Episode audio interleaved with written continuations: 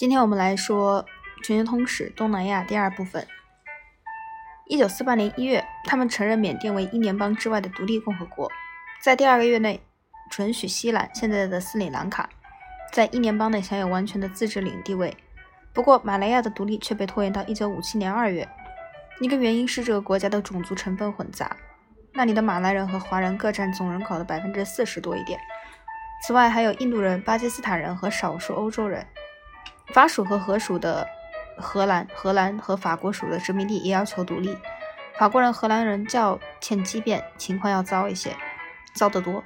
荷兰人愿意给苏加诺的民族主义者们以某种自治的程度的自治，但不能满足后者的要求。双方谈判破裂后，荷兰人依靠武力来重申自己的权利，权利。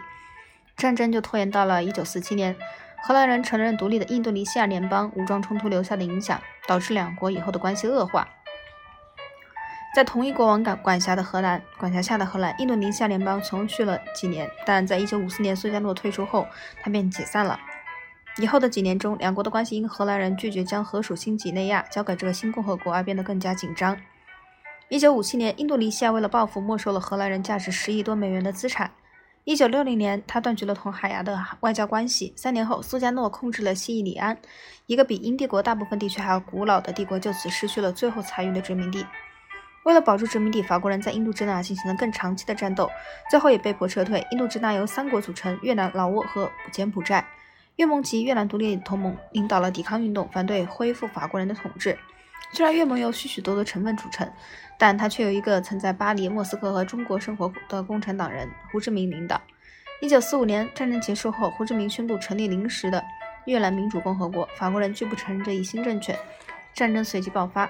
法国人轻而易举地重新占领了老挝和柬埔寨，但在越南一场消耗战却旷日持久。随着冷战到来，美国把在财政上支持法国人作为遏制政策的一部分。到1954年，北约大部分地区都已控制在越盟手中。同年，法国人在滇边府遭到滇边府惨遭到惨败，随即召开日内瓦和解会议，承认了整个越南独立。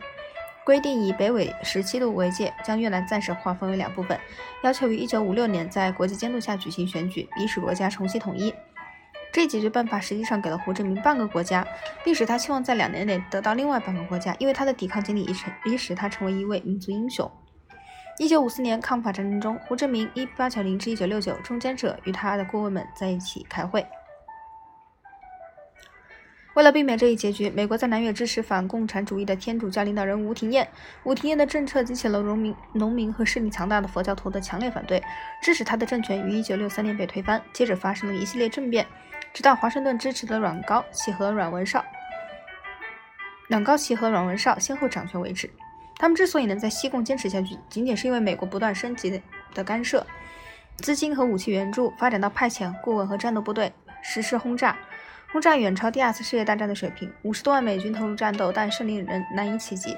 战争拖得越久，美国国内的反战运动就越强烈。